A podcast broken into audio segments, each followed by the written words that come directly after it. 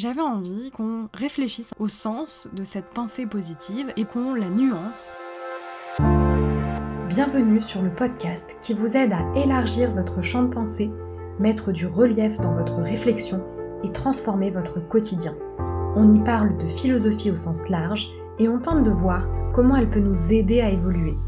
Je suis Marie Sommier, docteur en philosophie, épistémologie et éthique, et j'ai à cœur de vous partager ma vision de la philosophie. Que vous soyez déjà un amoureux de la pensée philosophique ou un néophyte en la matière, ce podcast vous donnera les clés et les astuces pratiques pour combiner philosophie et épanouissement personnel. Bonjour à toutes et à tous, je suis ravie de vous retrouver pour ce nouvel épisode de podcast dans lequel on va parler de pensée positive. C'est une thématique qui a notamment gagné en notoriété avec la croissance du développement personnel. C'est quelque chose qu'on entend beaucoup, l'idée qu'il faudrait avoir des pensées positives.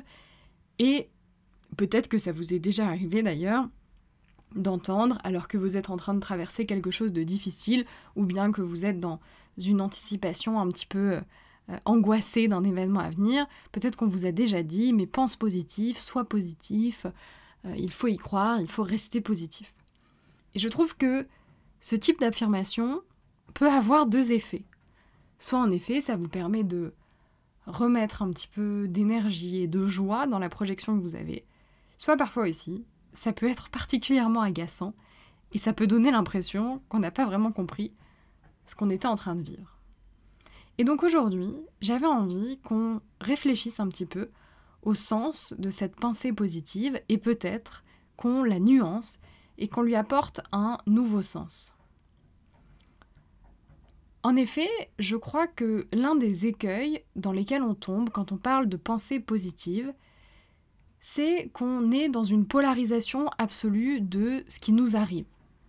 C'est-à-dire qu'on est dans une polarisation entre ce qui est bien pour nous, ce qui est mauvais pour nous, entre le positif et le négatif, et finalement il faudrait rester exclusivement dans le positif.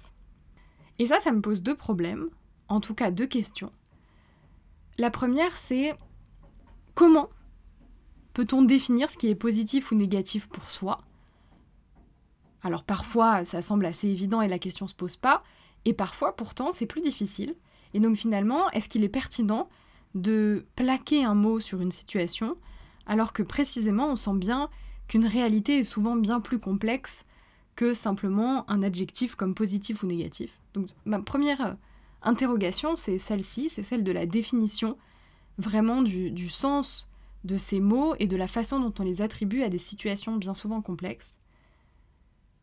Et la deuxième, c'est que en se concentrant uniquement sur une forme de pensée positive, on pourrait baigner dans cette illusion, ou en tout cas dans cet espoir, que qu'il n'existe ou qu'il ne devrait exister, et donc tomber dans quelque chose de normatif, qui est peut-être encore pire, qu'il ne devrait exister que du positif, et que la vie, finalement, devrait être tournée en permanence vers quelque chose de positif.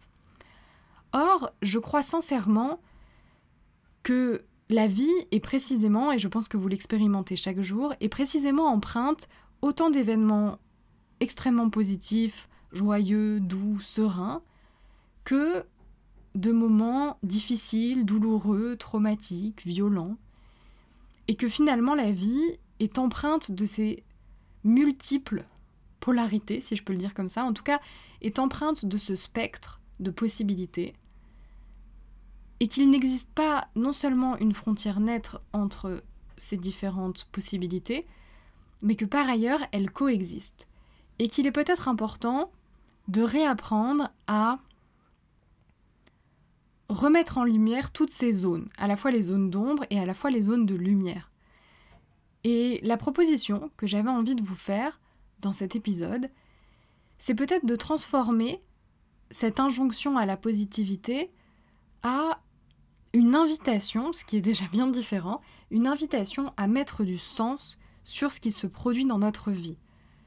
Je ne crois pas qu'il soit ni opportun, ni évident, ni facile de systématiquement plaquer des pensées positives sur des événements qui nous procurent soit du stress, soit de la tristesse, soit de la déception, soit de la colère, soit de la frustration. En revanche, je crois qu'il est intéressant de profiter de ces zones de tempête, de brouillard, pour remettre du sens dans ce que nous vivons au quotidien.